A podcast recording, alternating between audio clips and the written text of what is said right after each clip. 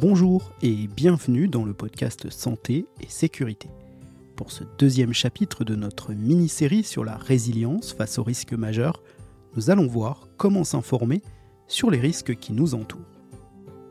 Dans l'épisode précédent, je vous ai expliqué ce qu'était la résilience.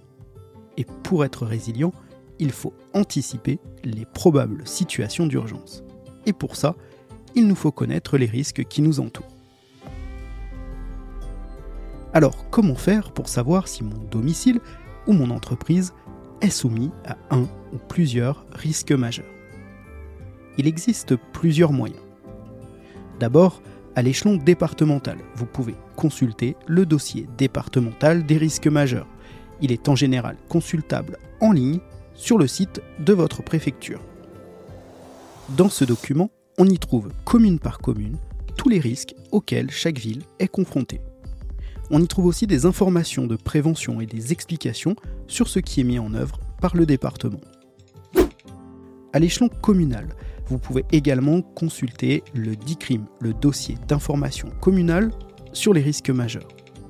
Ce document rédigé par la mairie est librement consultable et il vous informe des risques de la commune et de leurs éventuelles conséquences, des mesures individuelles et collectives de prévention, de protection et de sauvegarde qui sont prévues et mises en œuvre par la mairie, sur les événements significatifs survenus dans la commune par le passé, et enfin, il vous informe sur les moyens d'alerte en cas d'événement ou de danger. Dans un échelon plus petit encore, concernant votre logement, le vendeur ou le bailleur a entre autres l'obligation d'annexer au contrat de vente ou au contrat de location l'imprimé relatif à l'état des risques et pollutions. On appelle ce document l'IAL pour information aux acquéreurs et locataires. Il s'agit d'un document CERFA qui doit être établi moins de 6 mois avant la conclusion du contrat de vente ou de location.